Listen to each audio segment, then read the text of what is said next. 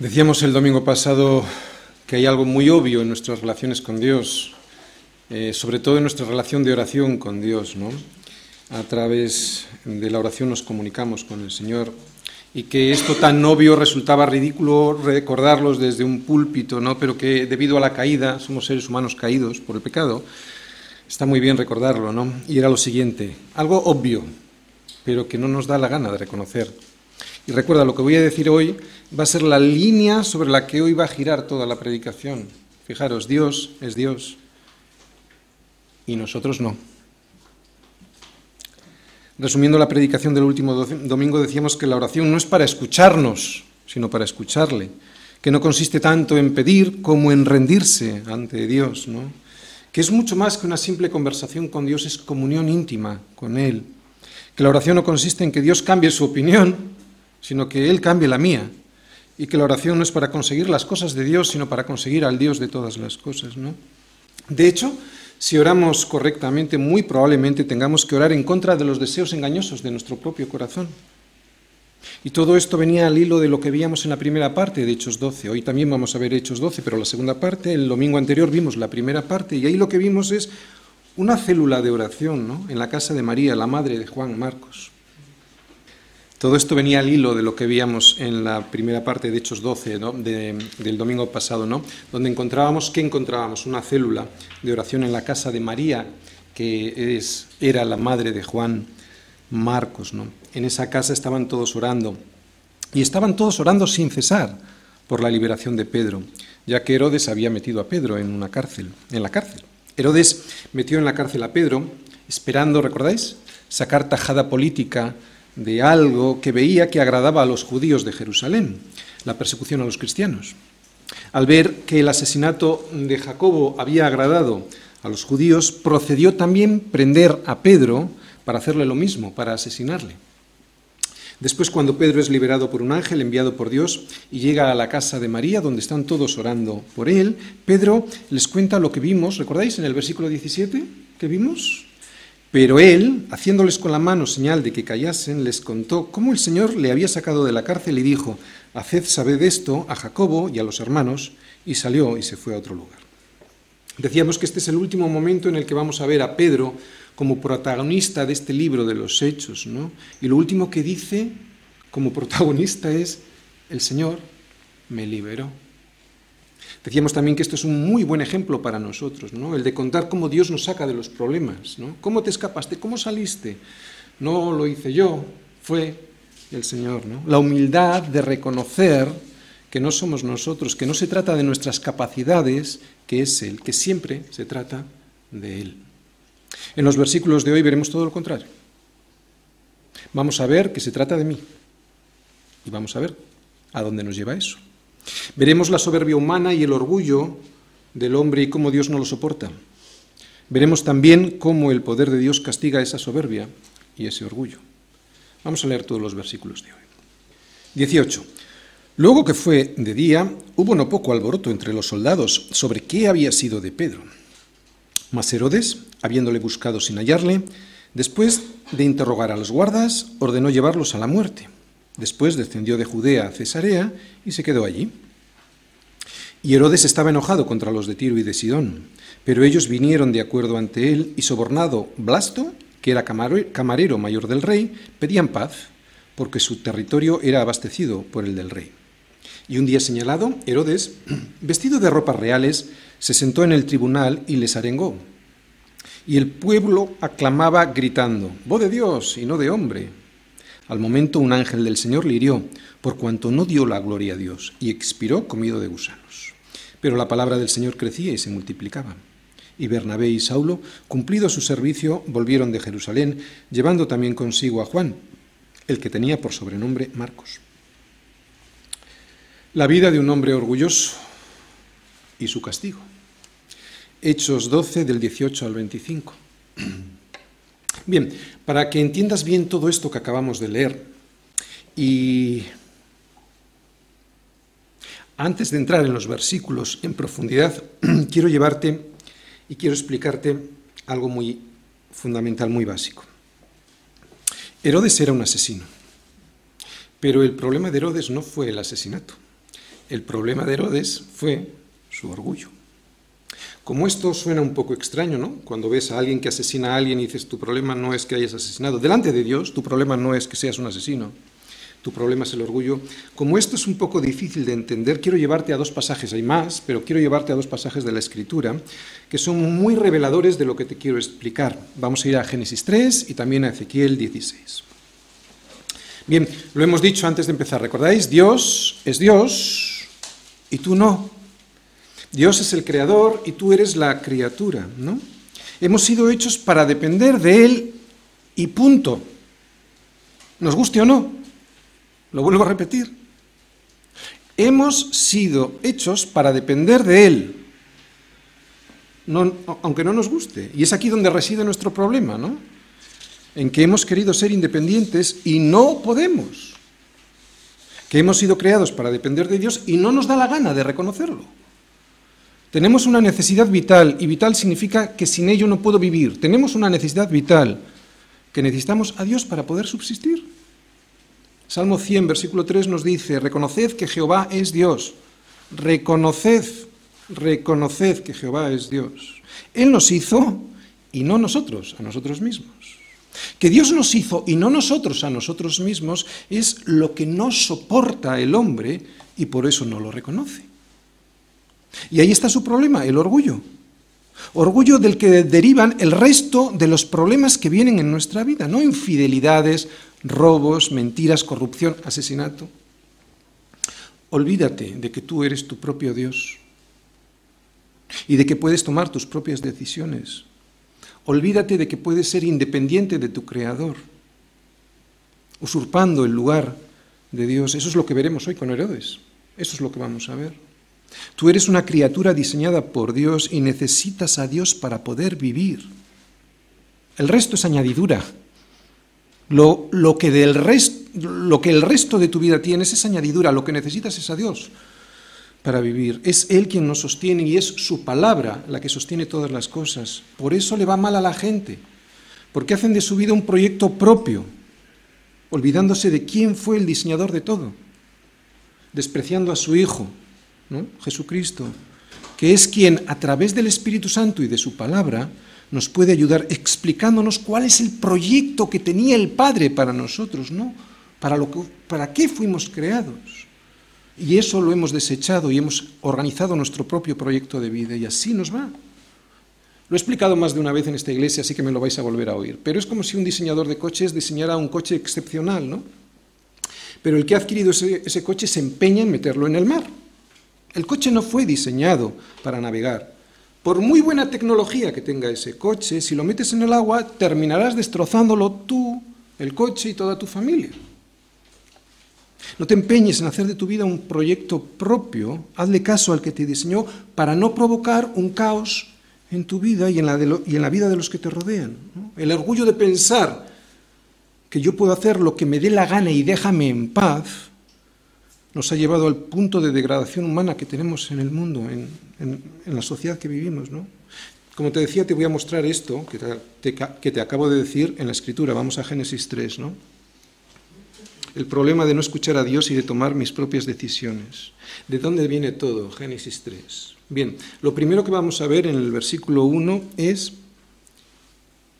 el orgullo de la desobediencia. ¿De acuerdo? Versículo 1 de Génesis 3. Pero la serpiente era astuta más que todos los animales del campo que Jehová Dios había hecho, la cual dijo a la mujer, ¿con que Dios os ha dicho, no comáis de todo árbol del huerto? ¿Con que Dios te ha dicho que no te puedes casar con quien quieras? ¿Con que Dios te ha dicho que no puedes estudiar lo que te da la gana? ¿Con que Dios te ha dicho que no puedes trabajar en lo que quieras? ¿Con que Dios te ha dicho que no puedes pleitear en los tribunales con quien te venga en gana? Versículo 2. Y la mujer respondió a la serpiente, del fruto de los árboles del huerto podemos comer, pero del fruto del árbol que está en medio del huerto, dijo Dios, no comeréis de él ni le tocaréis para que no muráis. No era ninguna ignorante, lo sabía perfectamente, no tenía ninguna excusa, ¿no? Ahora viene la mentira, versículo 4. Entonces la serpiente dijo a la mujer, no moriréis, y esta es la mentira de este mundo, te están diciendo, haz lo que te dé la gana, no vas a morir, te va a ir todo estupendamente. Versículo 5, sino que sabe Dios que el día que comáis de él serán abiertos vuestros ojos y seréis como Dios, sabiendo el bien y el mal.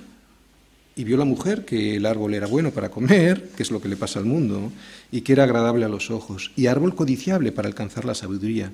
Y tomó de su fruto y comió, y dio también a su marido, el cual comió así como ella. Ahora vamos a ver el segundo problema. El problema del, hemos visto el, orgullo de la desobediencia, ahora vamos a ver el orgullo de huir de Dios, de escapar de Dios. Es también orgullo. Cuando Dios te está llamando, el huir de Dios es orgullo, hacer lo que a mí me da la gana, ¿no? Es ponerte encima tus propias justicias. Fíjate lo que dice. Entonces, versículo 7, fueron abiertos los ojos de ambos y conocieron que estaban desnudos. Entonces cosieron hojas de higuera y se hicieron delantales. Y oyeron la voz de Jehová Dios que paseaba en el huerto al aire del día. Y el hombre y su mujer se escondieron de la presencia de Jehová Dios entre los árboles del huerto. Mas Jehová Dios llamó al hombre y le dijo, ¿dónde estás tú? ¿Dónde estás tú? ¿Crees que Dios no lo sabía? Claro que lo sabía, es Dios, ¿no? Se lo preguntó porque quien no lo sabía dónde estaba era Adán. ¿Dónde estás tú? Te está preguntando hoy. ¿Dónde estás tú? ¿Te estás escondiendo de mí? ¿No? Dios le estaba preguntando para demostrarle a Adán, para encontrarle a Adán, para decirle que estaba perdido. Que su propia independencia al hacer las cosas como le dio la gana le llevaba a un gran problema. Tercer problema, el orgullo de la justificación. Hemos visto el orgullo de la desobediencia, el orgullo de escapar de Dios y ahora el orgullo de la justificación. Fíjate lo que le dice. Y él respondió, oí tu voz en el huerto y tuve miedo porque estaba desnudo y me escondí. Y Dios le dijo, ¿quién te enseñó que estabas desnudo? ¿Has comido del árbol del que yo te mandé no comieses? ¿Has comido del árbol, de la, ciencia, del árbol de la ciencia del bien y del mal? Porque te dije que morirías. ¿Cómo puedes saber que estás desnudo?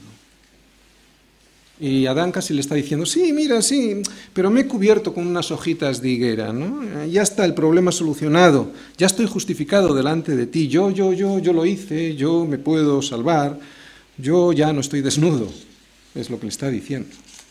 Versículo 12, y el hombre respondió, la mujer que me diste por compañera me dio del árbol y yo comí. Entonces Jehová Dios dijo a la mujer, ¿qué es lo que has hecho? Y dijo la mujer, la serpiente me engañó y comí. ¿Qué vemos aquí? Nunca somos nosotros, ¿no? Siempre es el de enfrente. La mujer lo sabía porque se lo había dicho Adán. Y el hombre lo sabía porque se lo había dicho Dios. Ninguno tenía justificación, pero todos hacemos eso. Es la el orgullo de justificarme delante de los demás. Mi mujer, ¿no? Mi marido, es que, es que, es que cuando reconozcamos que yo metí la pata por haber hecho de mi vida lo que me dio la gana, cuando dejemos de ponernos hojitas de higuera para justificarnos delante de Dios, cuando dejemos de poner excusas, cuando dejemos de justificarnos diciendo que el problema viene porque este me dijo, este me hizo, ella me engañó, entonces habremos dado el primer paso para arreglar el resto de nuestros problemas. Por eso te he dicho que el problema de Herodes no era el asesinato, era el orgullo. Sin, arreglar la raíz de donde viene todo el orgullo, el, el resto de los frutos de nuestro árbol se verá podrido. Y atención, todos lo verán. Normalmente el último que lo ve eres tú. Vamos a ver lo mismo en Ezequiel. Vamos a Ezequiel 16. Fijaros, es muy interesante Ezequiel 16. Versículos, como os he dicho, 49 y 50. Leemos. ¿Os acordáis todos de Sodoma y Gomorra, verdad? Todos sabéis de qué va la cosa, hasta los no creyentes saben de qué va. Fíjate lo que dice el versículo 49. He aquí esta, ¿habéis encontrado? Ezequiel 16, versículo 49. He aquí esta fue la maldad de Sodoma, tu hermana. ¿Problemas de homosexualidad? ¿De perversión sexual? No dice eso. Lo volvemos a leer. He aquí esta fue la maldad de Sodoma, tu hermana. Soberbia, saciedad de pan y abundancia de ociosidad tuvieron ella y sus hijas, y no fortaleció la mano del afligido y del menesteroso. Y se llenaron de soberbia e hicieron abominación delante de mí, y cuando lo vi las quité. La soberbia, el orgullo de hacer lo que me da la gana, ¿no? de despreciar el consejo de Dios. El problema de Sodoma y Gomorra, aquí lo estamos viendo, no fueron sus perversiones sexuales, orgullo, ¿Te suena esto en nuestro país? ¿Orgullo? ¿Saciedad de pan? ¿Ociosidad? ¿No asistir al, menesteroso? ¿Te das cuenta dónde está el problema? No habla para nada, comenta el problema de perversión sexual, en absoluto. Esa es la consecuencia del orgullo de querer hacer de mi vida un proyecto personal y propio sin contar con Dios. ¿no? Lo que hoy vamos a descubrir en la Escritura, fíjate, está escondido de los sabios y de los entendidos.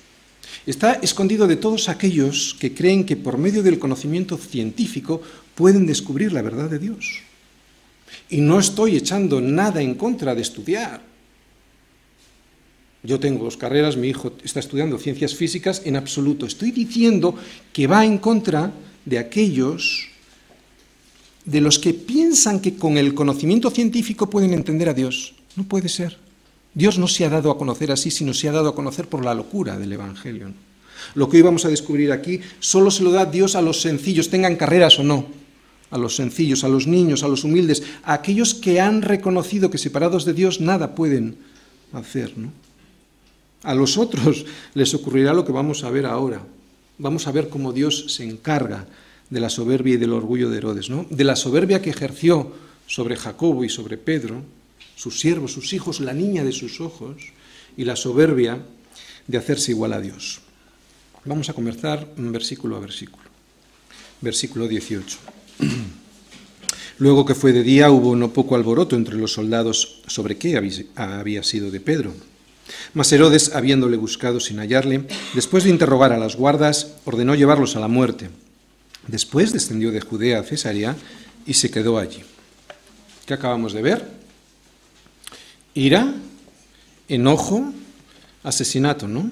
Y todo porque no consigo lo que quiero. Es verdad que como protección contra el soborno la ley romana contemplaba este castigo. De esta manera ningún soldado estaría tentado a aceptar dinero a cambio de hacerse el dormido o dejarse pegar para poder escaparse. ¿no?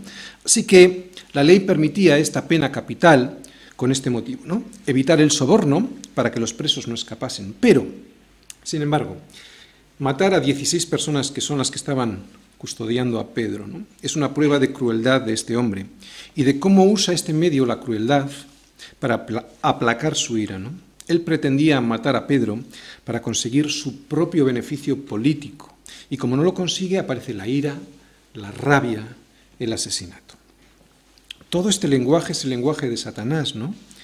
Es el lenguaje de aquel que viene a matar, a hurtar y a destruir. Todo lo contrario a lo que veíamos en Juan 10, 10, ¿no? Que nos dice el Señor, yo he venido para que tengan vida y la tengan en abundancia. Satanás, al igual que Herodes vino a matar, a robarte y a destruirte. Tenemos que tener cuidado de, cuidado de no usar el mismo lenguaje de Herodes, ¿no? que es el lenguaje de Satanás. La ira, el enfado, el enojo profundo cuando no nos salen las cosas como yo pensaba, ¿no? cuando no consigo mis propios intereses. Cuando el mundo busca su propio beneficio y no busca servir a los demás, cuando busca su propio beneficio por encima de todo y a costa de cualquiera, terminará actuando como Herodes, y si no hace más es porque no le dejan, explotando de ira, y vuelvo a repetirlo, si no hace más es porque no le dejan. Y no nos engañemos, aunque más sutilmente que como vemos en Herodes nosotros, si no estamos cubiertos por la sangre de Cristo y por su misericordia, también lo haremos y de hecho lo hacemos en nuestro ámbito de vida más privado, explotar de ira. Aunque lo buscamos de eh, aunque lo vistamos de hojas de higuera, de, de, excusas, ¿no? Es que me hizo, es que me dijo, ¿no? Es que no la conoces.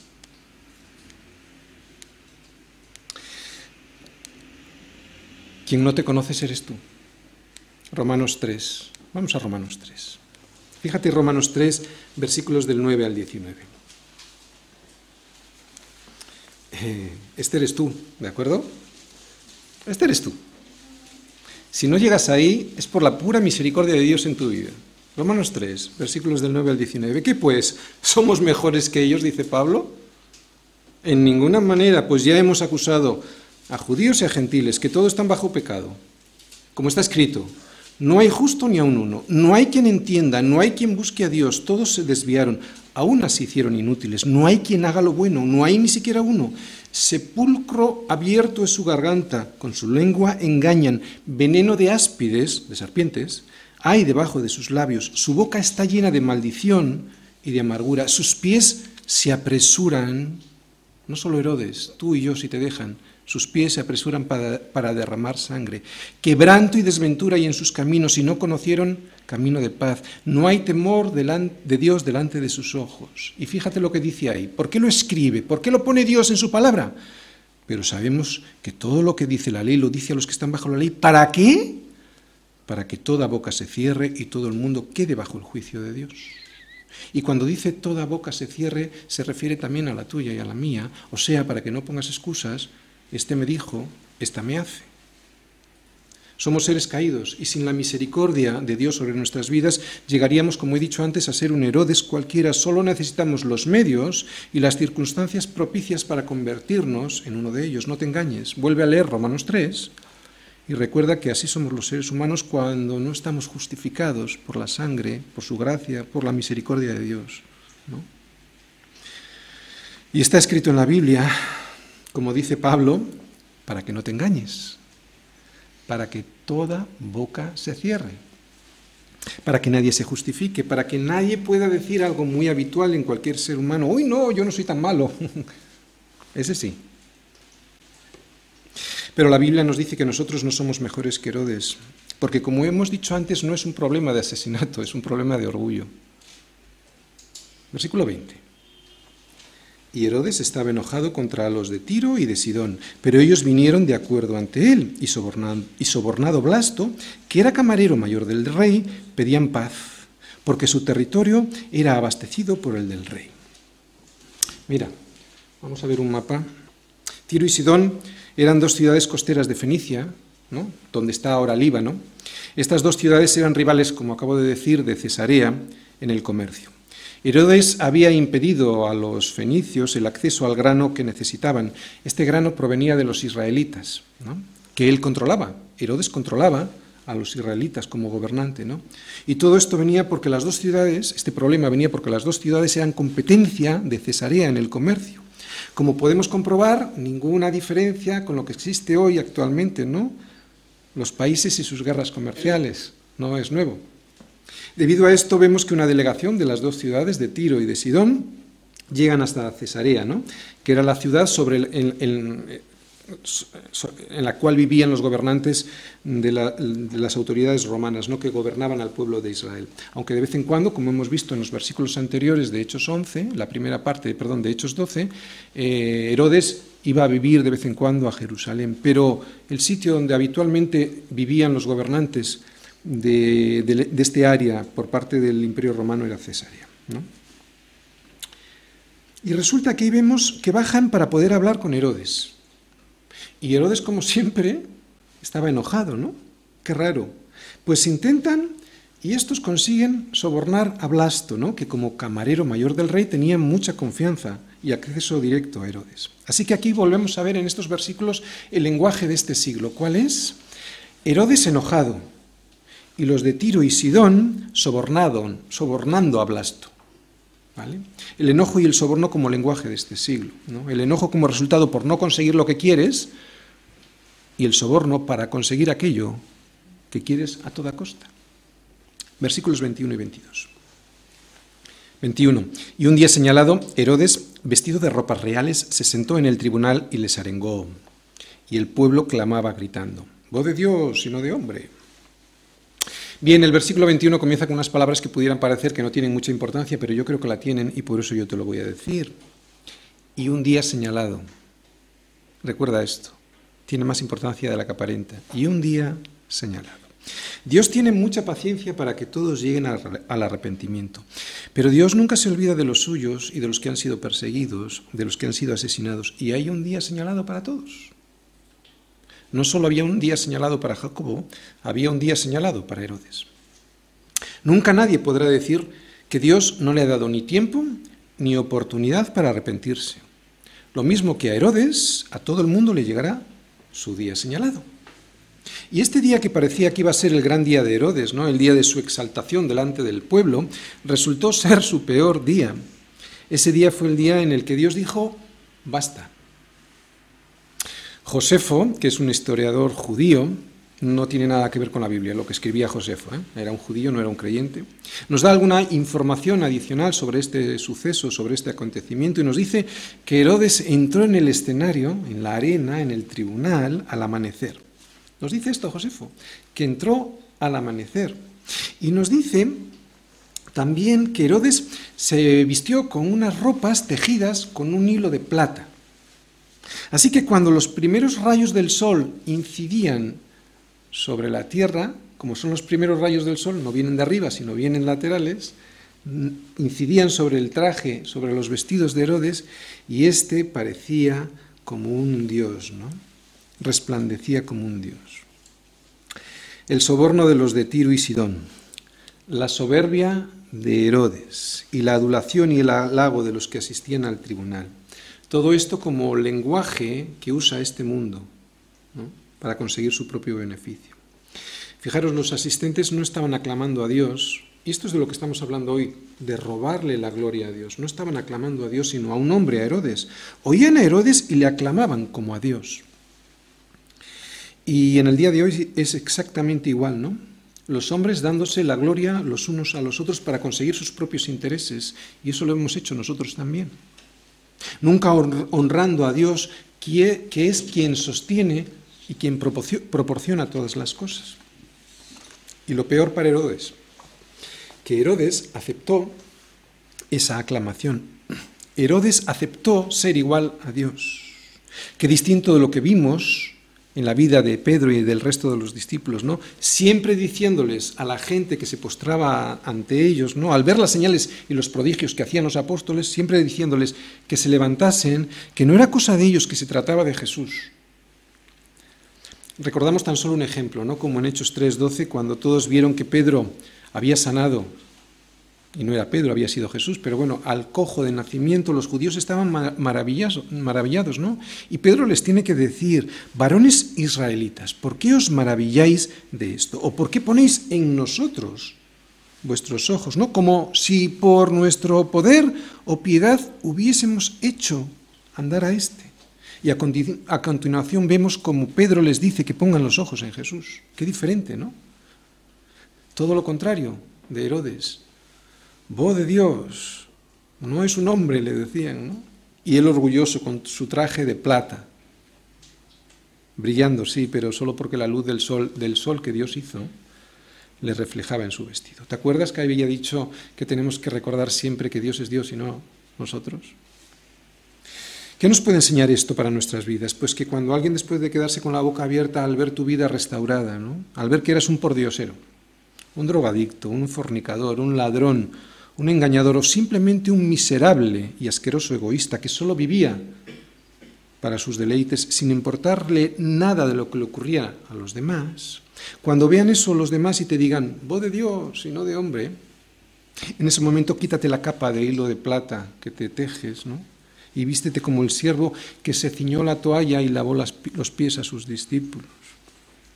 Y así le darás la gloria solo a Dios. Fue Dios quien consiguió hacer de ti quien eres hoy. No aceptes alabanzas ni la gloria que le corresponden solo a Dios. No te olvides quién ha sido el que te ha sacado del más profundo de los estercoleros y dale la gloria a Dios. Cuando la gente te diga qué bien tocas el piano, qué bien tocas la guitarra, qué bien cantas alabanzas, qué vida más ordenada tienes, qué bien tienes educados a tus hijos, qué bien predicas. Dale la gloria solo a Dios y diles, diles la verdad, que fue Dios quien consiguió hacer de ti lo que hoy eres. Que sea el vestido de justicia que recibimos al aceptar a Jesucristo en nuestras vidas, ¿no? El que nos vista. Y no nuestros vestidos de plata nuestras hojas de higuera. ¿no? Porque eso lo único que representan son nuestros esfuerzos por aparentar lo que no somos, por esconder cómo estamos, desnudos. Sin embargo, te voy a decir el reconocimiento práctico que sí debes de recibir. Hechos 4.13 nos lo dice. Hechos 4.13. Entonces Pedro, perdón, entonces viendo los judíos, viendo los judíos el denuedo de Pedro y de Juan, y sabiendo que eran hombres sin letras y del vulgo, se maravillaban y les reconocían, mira, este es un reconocimiento que sí quiero que aceptes, y les reconocían que habían estado con Jesús.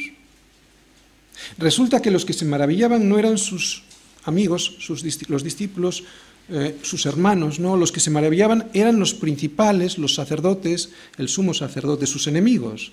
Gente preparada, que cuando vio a estos galileos, a estos aldeanos, a estos pueblerinos, a los del vulgo y sin letras, se maravillaban y se preguntaban, ¿cómo puede ser? Ellos tan preparados no les llegaban ni a la suela de las sandalias, pero no se arrepentían, y ahí está el problema, por eso tenían envidia y Dios se apartaba de ellos. Esto es un milagro, no es una cuestión intelectual, es el milagro de Dios sobre la vida de aquel que se arrepiente y se humilla, no aquel que tiene mucha capacidad.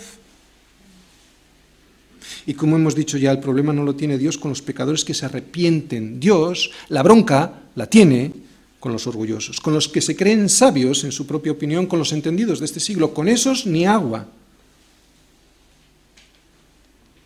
Y le reconocían que habían estado con Jesús. Eso es algo que a mí me gustaría mucho que me reconocieran, no mis vestidos tejidos con hilos de plata, ni mis justicias, ni mi propia sabiduría. Lo que a mí me gustaría es que me reconocieran que he estado con Jesús, su amor en mi vida, su, su paciencia en mi vida, su bondad en mi vida, su obediencia al Padre en mi vida, su vida de oración en mi vida, su sacrificio por los demás en mi vida, su servicio en mi vida. Que reconozcan que estamos andando con Jesús, ese sí que debiera ser el reconocimiento que a mí y a ti nos gustaría y nos debiera gustar recibir todos los días, para que la gloria se la lleve toda Él y no nosotros. Herodes mató a Jacobo y encarceló a Pedro para matarle. Se jactaba de su poder, se hacía igual a Dios y aceptaba ese reconocimiento de los demás. Pero Dios no puede ser burlado. No hay nada que el hombre siembre que un día señalado no vaya a cosechar. Por eso un día señalado, como nos dice el versículo 21, no un día cualquiera, sino el, día que Dios va a elegir. ¿no? Ese día señalado ocurrió algo. Versículo 23. Al momento un ángel del Señor le hirió, por cuanto no dio la gloria a Dios, y expiró comido de gusanos. Bien, vemos que Dios castigó a Herodes y lo castigó públicamente. Dios es un Dios celoso celoso de lo que hacen sus hijos, celoso de su gloria, por eso no permite que nadie tome su lugar. Lucas nos cuenta esto en tan solo una frase, bueno, ni una frase, es media frase, fíjate lo que nos dice, y expiró, expiró comido de gusanos. Pero Josefo, volvemos al historiador judío, ahora salimos de la Biblia, Josefo, un no creyente, ¿eh? nos vuelve a dar más información sobre este suceso. Josefo nos dice que Herodes, en el momento en el que empezó a sentirse mal, recordáis, estaba en el tribunal, en la arena, delante de todo el mundo, allí se empezó a sentir mal, le tuvieron que sacar de allí y que murió cinco días después con mucho sufrimiento. Gusanos que le comían desde dentro, ¿no? Y que hicieron que todo su cuerpo, toda su carne se pudriera y hediera de un olor que nadie podía soportar a su alrededor. Por eso Lucas nos lo dice con solo media frase, pero nos dice que murió siendo comido por gusanos. Herodes en su máximo esplendor. Herodes me recuerda a algún gobernante, exultante de poder, de gloria, de brillos humanos y podrido por dentro. Herodes pagado de sí mismo recibió la visita de un ángel del Señor. Pero qué diferente esta visita de la que recibió Pedro en la cárcel, ¿no? En un caso fue para vida y en este caso fue para muerte y además para muerte eterna. Cuando la gloria que solo le corresponde a Dios nos la adjudicamos nosotros, produce muerte. Muerte ya desde ahora en esta vida, ¿no? Porque nos hace miserables, pero muerte eterna también. Y atención, recordad lo que nos dice un proverbio. Proverbios 29.5 nos dice lo siguiente. El hombre que lisonjea a su prójimo red tiende delante de sus pasos. Y esto nos advierte de que tenemos que tener mucho cuidado de no adular a los que tenemos a nuestro alrededor, porque esto significa tenderle una red. Igual no lo pretendemos, pero significa tenderle una red, una trampa en la que puede caer y así echarse a perder. El orgullo son como los gusanos que te comen desde dentro para afuera y te terminan matando. Nada como el orgullo para destruirte. Esos gusanos dentro de ti lo que van a terminar haciendo es arrebatarte todo y te van a quitar la vida. Y lo curioso es que esto, esto que le pasó a Herodes, lo vio todo el mundo. Y el único que no lo veía era él. Ese es el problema del pecado. Que te pone ciego, no, no, te enteras de lo que te está pasando a ti mismo. Solo es Jesucristo cuando te humilla, a través de la Escritura te enseña quién eres, ¿no? Todo el mundo vio cómo Herodes era destruido. Tenemos que tener mucho cuidado con el orgullo porque nos va a matar. Y lo va a ver todo el mundo, menos yo. Solo de pensarlo me tiemblo. Por eso lo primero que hace el Señor cuando llegamos a su presencia es matar mi ego, matar mi yo, mi orgullo, ¿no? De hecho, la primera bienaventuranza que estudiamos aquí en esta iglesia consiste en eso, ¿no? Que reconozca lo que soy. Bienaventurados, ¿quiénes? Los pobres en espíritu. ¿Quiénes son estos? Pues son los que reconocen que no son nada. Los que han descubierto en su vida que son unos miserables, pobres de solemnidad, y al encontrar en sus vidas semejante cáncer, el orgullo de creerme como Dios, ¿no? Van delante de Dios y quieren ser limpiados con la sangre de su Hijo Jesucristo. ¿Y por qué son bienaventurados? Pues lo dice la bienaventuranza, porque de ellos será el reino de los cielos, ¿no? Y una advertencia para los cristianos. Si esta muerte del yo no ocurre y además en mi vida todos los días, mi existencia va a ser una pura falsedad, una imitación cristiana. Y lo pasaremos mal, porque no veremos frutos. Y entonces, al no ver frutos, pensaremos que el cristianismo es un cuento, cuando en realidad el problema lo tengo yo, porque yo no he muerto, no he dejado vivir a Jesucristo en mi vida. Cuando alguien no toma su cruz y le sigue, y todos los días, no solo los domingos en la iglesia, entonces podrá venir a cantar los domingos, pero no le dará verdaderamente la gloria a Dios. Y esto es lo que de alguna manera le mató a Herodes, que no le dio la gloria a Dios y se, la, se la arrebató, ¿no? algo que solo le pertenece a Dios. La alabanza verdadera es un sacrificio vivo, ¿recordáis? Toda nuestra vida al servicio de Dios. La alabanza verdadera es, pues, todo lo contrario al orgullo y a la soberbia, que significa centrarme en mí, en mi propio proyecto de vida y sacarlo adelante por encima de todo y caiga quien caiga. Y aquí todos estamos metidos. Es verdad que estamos viendo un ejemplo un poco extremo, estamos viendo de alguien que asesina para conseguir su propio fin, pero aquí estamos todos. Todos hemos hecho cosas para conseguir nuestro propio interés, ¿no? Olvidándonos de Dios. Herodes confiando en su propio poder y despreciando aquello que no conocía aunque decía conocer, las escrituras. Hay que, hay que, recordar que Herodes, mientras estaba en Jerusalén, observaba escrupulosamente la ley y la tradición judías, y aunque no era judío, ¿eh? tenía una ascendencia de su abuela que sí que lo era, en algunas fiestas las autoridades le concedían el, honor de leer un pasaje de la ley, así que él conocía las escrituras, no tenía ninguna excusa. La esencia del versículo que estamos analizando es muy sencilla. Fíjate, léelo. Por cuanto no le dio la gloria a Dios, expiró comido de gusanos. Tan sencillo como eso. No hay mucha teología profunda aquí. Cuando no le das la gloria a Dios y te alimentas de tu propia gloria, los gusanos crecen en tu, interior y te llevarán a la destrucción. Sin embargo, cuando confías en Dios y te alimentas del pan que descendió del cielo, que es Jesucristo, Él se lleva toda la gloria y vives, pero vives de verdad, no solo subsistes. Además, fíjate lo que pasa. Versículo 24. Pero la palabra del Señor crecía y se multiplicaba. Me encantan los peros de la Biblia porque implican un punto de inflexión, algo va a cambiar. Pero significa que algo va a cambiar, ¿no? Este pero significa que aunque las cosas parece que van mal, es el Señor quien controla todo. Las cosas parecía que iban muy mal para los cristianos, ¿no? Jacobo muerto, persecución a Pedro, Pedro estaba huido porque le estaban persiguiendo, gran hambre en Jerusalén, lo vimos en Hechos 11. Sin embargo, la palabra del Señor crecía y se multiplicaba. Todas estas desgracias, cualquier ser humano las vería como una situación límite y sin solución, ¿no? Pero para Dios no es así. Dios tiene el control de todo y permite estas situaciones, como vemos ahí, para que crezcas, y atención algo más, para que te multipliques. En el Evangelio no verás que se habla de sumar. En el Evangelio siempre se habla de multiplicar. ¿no? Cuando alguien está sembrado en buena tierra, no suma, multiplica. Lo vimos el domingo pasado, ¿recordáis? Mateo 13, 23, más, que el, más el que fue sembrado en buena tierra, este es el que oye y entiende. No solo el que oye, sino el que entiende y entonces pone, se siembra, ¿no?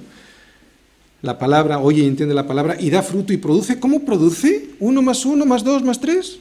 ¿Cómo produce? Lo da al 30, al 60 y al 100 por uno. La crisis como una bendición. La bancarrota en tu vida económica, física, espiritual, como una oportunidad para crecer y para multiplicarse, ¿no? Para cambiar nuestra situación. El Señor lo usa así con nosotros personalmente, ¿no? Los momentos de más dificultad, si echéis la vista para atrás, son los momentos de más crecimiento y multiplicación en nuestras vidas. Pero, pero, pero, solo si detectamos lo que el Señor quiere decirnos, que no se trata de ti, que se trata de Él. Y esto es lo que nos quiere enseñar el Señor cuando permite las dificultades en tu vida, que te dejes de centrar en ti para que te centres en Él. A veces pensamos que estas situaciones lo que producen en nuestra vida es una resta, ¿no? que nos pretende el Señor anular, anularnos, restar cuando lo que realmente quiere el Señor es que crezcamos espiritualmente y nos multipliquemos. Toda la, Biblia está llena de, sufrimiento y este libro de Hechos, desde que hemos empezado, hemos visto mucho sufrimiento en los cristianos. ¿no? Está lleno de dificultades y de persecución, pero también lo está de crecimiento y de multiplicación. Si lo estás pasando mal, no significa que Dios no te ama, sino que quiere que crezcas y que te multipliques. Yo así lo puedo atestiguar, que el sufrimiento que Dios permitió en mi vida era una preparación para lo que luego iba a venir.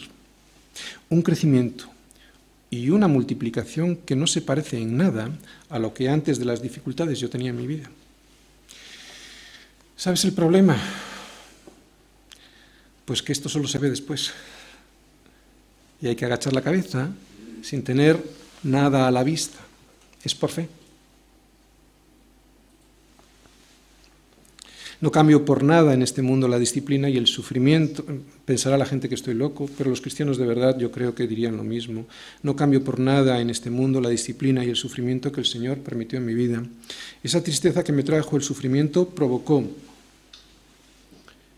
vida y salvación. Como dice 2 de Corintios 7:10, porque la tristeza que es según Dios, o sea, la tristeza que permite Dios y que ves que es una disciplina que Dios permite en tu vida, dice, porque la tristeza, que es según Dios, produce arrepentimiento para salvación, de lo cual no hay que arrepentirse, sigue diciendo Pablo, pero la tristeza de este mundo produce muerte. No es lo mismo la tristeza según Dios que la tristeza según este mundo. Por eso no me arrepiento para nadie, agradezco a Dios enormemente no solo la disciplina y el sufrimiento, sino el reconocimiento y el haberme dado cuenta que era para un propósito. El Señor jamás desperdicia tu sufrimiento cuando es según Dios. Versículo 25. Y Bernabé y Saulo, cumplido su servicio, volvieron de Jerusalén, llevando también consigo a Juan, el que tenía por sobrenombre Marcos. Bien, este versículo tiene que ver más con Hechos 13, eh, por eso lo veremos el próximo domingo. Resumen. Hemos estado viendo que la soberbia y el orgullo son vencidos por el poder de Dios. Siempre son vencidos por el, por el poder de Dios. Vendrá un día señalado Hemos estado viendo que lo que llevas dentro de ti va a salir a la luz, tarde o temprano va a salir a la luz. Ya sea la podredumbre de los gusanos, como en el caso de Herodes, que produce muerte, ya sea la luz de la palabra de Dios, como en el caso de sus, discípulos, que produce vida. Fuimos creados, recuérdalo muy bien por favor, fuimos creados para glorificar a Dios. Y cuando le robamos la gloria a Dios, seremos destruidos. Nuestra tendencia, al igual que Herodes, es la de robarle esa gloria nosotros también. Y esto son malas noticias. Pero dentro de todo esto hay también buenas noticias. ¿Estás cansado de luchar en tus propias fuerzas para demostrar que tú lo vales, que tú, los, que tú lo mereces y los resultados son nefastos? ¿Tienes tu vida destrozada porque has luchado con las armas de este siglo y solo has cosechado gusanos que te están pudriendo desde dentro?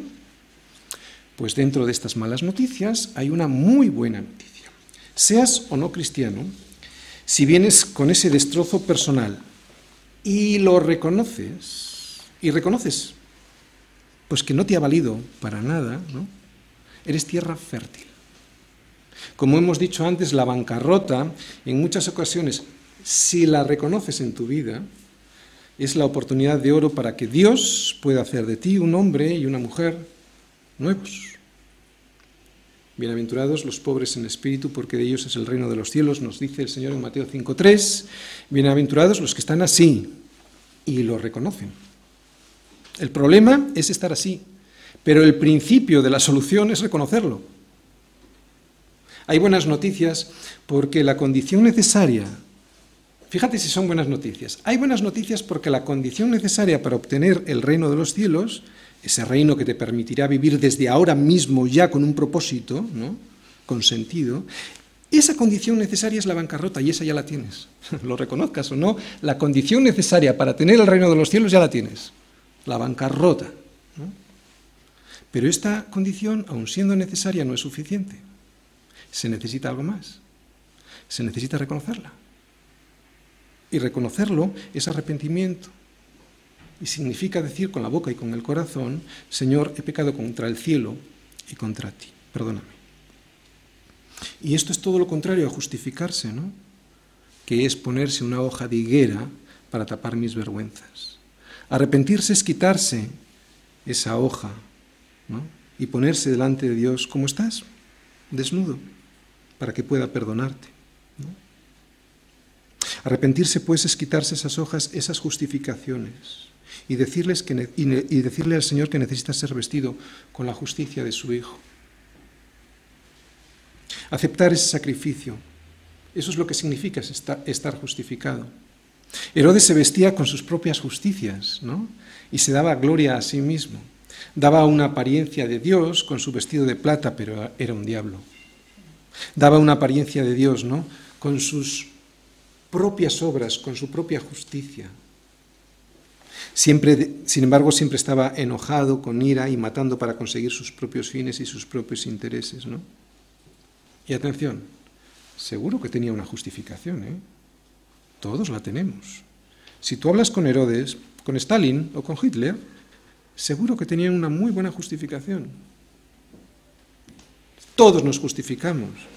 Pero claro, no vemos eso en, el, eh, en nosotros, solo lo vemos en el de enfrente, ¿no? Cuando te justificas es el gran problema. Solo ves tú esa justificación, ¿no? El pecado. ¿Qué es el pecado? Es el orgullo y la soberbia de no reconocer a Dios como Dios. Fíjate, es el orgullo de no reconocer a Dios como Dios. Y lo peor del pecado es que no lo vemos nosotros mismos, yo lo sé. Es difícil verlo. Y es difícil verlo porque en eso consiste el pecado. En hacerte pensar que el que está mal no eres tú, es el de enfrente. Pero Dios hoy atrae, yo, yo creo que a todos, cristianos o no, Dios nos ha traído aquí para que recibas su misericordia sobre tu vida hoy, ¿no? Y reconocer que tus hojas de higuera pues no te han valido para nada. Hoy Dios te ha traído aquí para que desnudo y miserable, como realmente eres, puedas decir, Señor, rescata mi vida de donde yo la he llevado, rescátame de, de a donde yo he llevado a mi familia, pensando que se trataba de mí, ¿no? Y cómo con mi orgullo y mi soberbia he pensado que yo era la víctima cuando soy el verdadero culpable de mi situación. Yo, yo, ¿no? Yo solo me he llevado hasta donde yo ahora mismo estoy y necesito que me liberes. Mi pecado de orgullo me separa de Dios. Necesito la gracia de Dios para que me limpie, ¿no? Sé que la tengo, lo dice la Escritura, y además dice la Escritura que sobreabunda, ¿no? Porque donde abunda el pecado, fíjate lo que dice, sobreabunda la gracia. ¿Abunda el pecado en tu vida? Pues sobreabunda la gracia de Dios para perdonarte, ¿no? Lo que pasa es que nuestro entendimiento y sobre todo nuestro orgullo no nos deja verlo así, ¿no? Por eso debemos pedirle al Señor que nos ayude, ¿no? Necesito humildad para entender que estoy mal, necesito su ayuda para aceptar su gracia, su regalo, y necesito también santidad para reconocerlo. ¿Por qué salir por esa puerta, no otra vez con la misma confusión con la que entraste? El Señor solo rechaza al orgulloso, solo desprecia al soberbio. Dios no tiene ningún problema con el pecador que reconoce su condición. ¿Con quién andaba Jesús? Sino con los pecadores ¿no? y con los publicanos. Y eso es lo que le echaban en cara a los judíos. Pero él decía que solo los que están enfermos tienen necesidad de, médico. El problema es que todos estamos así, pero no todos lo reconocen. El Señor solo tiene problemas con el que por su orgullo se deja comer por los gusanos y no reconoce que eso es así. A ese le deja solito, para que descubra hasta dónde le lleva ese orgullo y esa soberbia y a dónde le lleva es a la muerte. Hay perdón para todo el mundo. En la sangre de Cristo hay perdón para todo el mundo. Solo hay un sitio donde no puede entrar el perdón de Dios. Y es en un corazón orgulloso y soberbio. Y son buenas noticias. Amén. Señor, te damos muchas gracias por tu palabra.